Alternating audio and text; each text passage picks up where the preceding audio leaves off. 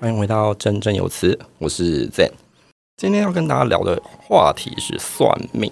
算命，算命，我们到底在算谁的命？到底是怎么样去算命？因为其实我自己小时候在求学过程当中啊，就有很多好朋友很喜欢找我去算命。为什么呢？他们很想知道自己接下来什么时候会结婚，他们很想知道自己接下来的工作，他们想知道自己会不会考上哪一间学校之类的，然后或者是说会不会跟这个人在一起，就是各式各样的问题啊，大家其实会想要寻求一些人的指引。当然，我自己一开始会觉得说，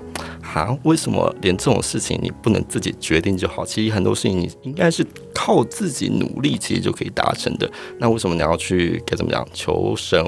问佛，然后呢到处找一些算命师来去占卜？但后来我发现，其实，在算命的一个过程当中啊，你会发现它其实也是一种自我认识。那这种自我认识是这样子哦，就是如果你今天对于自己的认识是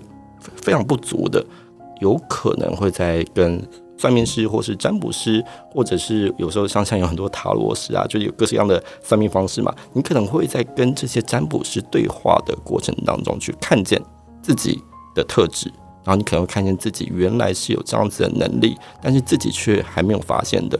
其实，在十三月亮历里面，在玛雅历里面，它其实有讲到说，每一个人出生的时候都带有你隐藏的力量。但是，这个隐藏的力量呢，它是从哪里来？而且，这个隐藏力量你要怎么样去发掘它？它这个部分，它就会让你自己去看见自己有这样的力量。所以说，在跟算命师对话的过程当中，你可能通过你的命盘，可能透过你的，像我刚刚说玛雅历，透过你的 King，透过你的星象，去得到你比较有。专长的地方，或是你比较有能力的地方，那这样的话，其实是一种的自我认识。可是这种自我认识，我觉得还是要注意一下，因为有时候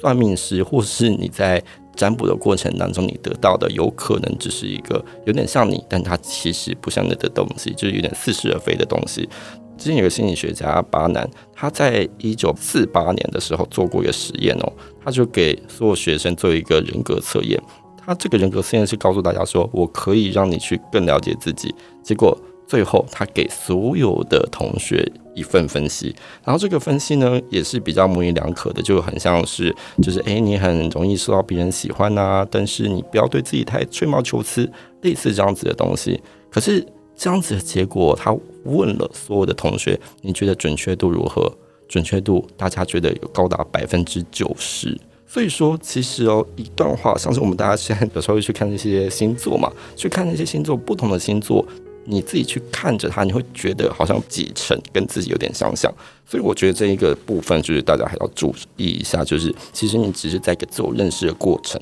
你不要去全盘的。去把它吃下来，这种全盘吃下来的话，我自己觉得是有一点危险。所以说，自我认识的过程当中，你在跟算命师对话的时候，你自己要有一个自己的最基础的认识，你再去对话会比较好。除了有一个自我认识之外，我觉得如果你接下来你的生命经验够高的时候，你在跟算命师的对话，你其实也在做一件很重要的事情。我自己觉得它是一个像是在改写你的人生剧本。为什么呢？今天你跟他一起共创一个你们的未来，你希望有一个什么样的未来？然后他帮你去展示了你有可能在几岁的时候达成什么，你有可能会经过哪一些路线而得到你想要的，不管是功成名就啊，还是说你想要的社会关系、亲子关系、家庭关系等等的，这些其实都是一种我们讲说剧本的路线。那只是说你现在看不到未来的剧本，那你要怎么做？其实算命师他只是在跟你做一件事情。我这就称之它叫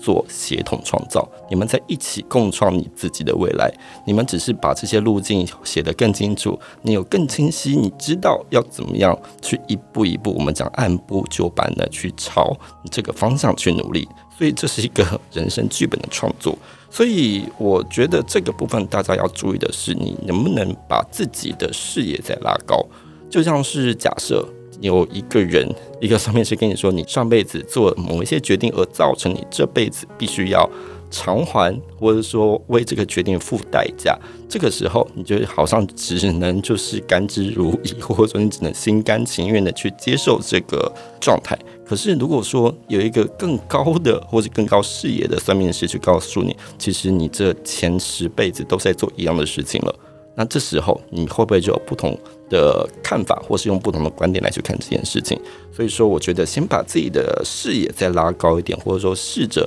让自己去找到更有趣的观点，或是其他的观点，把自己先拉高来去看待自己的生命，去看待自己人生剧本，搞不好你会有一些不同的发现。所以说，我觉得算命，不管是算谁的命，一定要先好好的做一个基础的自我认识，再去算命。然后第二个是不要去掉入一些似是而非的陷阱。还有，在你们在改写自己人生剧本的时候，也是要注意一下自己的目前的生命状态，然后可以用更高的维度来去看自己的生命。祝福大家，我们可以不用算命，我们让自己成为自己生命中的大师。